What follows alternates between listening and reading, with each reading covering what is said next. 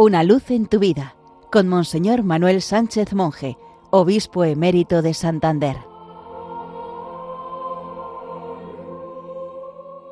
Queridos amigos de Radio María, el Evangelio de este domingo tercero de Cuaresma nos presenta un templo de Jerusalén corrompido por cultos y costumbres humanas al servicio de intereses bastardos. Jesús reacciona violentamente llevado por su amor a Dios Padre y expulsa a los animales que vendían para los sacrificios y a los vendedores.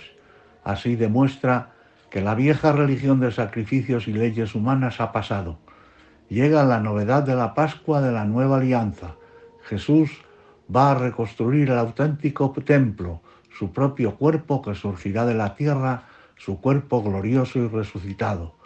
Destruid este templo y en tres días lo reedificaré afirma Jesús en el Evangelio de San Juan, que se proclama hoy refiriéndose a su cuerpo.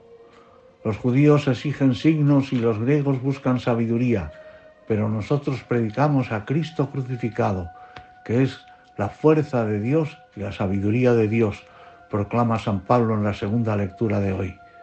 Quien se ha encontrado personalmente con Jesucristo ya no comprende las cosas del mismo modo que antes la cruz introduce un criterio muy distinto de valoración. Cristo muerto y resucitado transforma lo deshonroso en honorable y la muerte en vida. Nosotros, en cambio, tenemos que abandonar nuestro hombre viejo de legalismos vacíos y abrirnos al nuevo templo que somos miembros, el cuerpo de Cristo resucitado. Alimentados por Cristo, pan de vida, Dejemos a un lado la religiosidad puramente ritual y vacía para abrirnos al culto en espíritu y verdad, que hemos de practicar como renacidos del agua y del Espíritu Santo.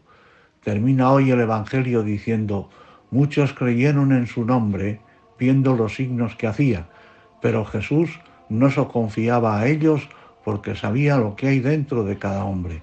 Que seamos nosotros, mediante una conversión sincera, de aquellos de los que Jesús se puede fiar y en quienes puede confiar.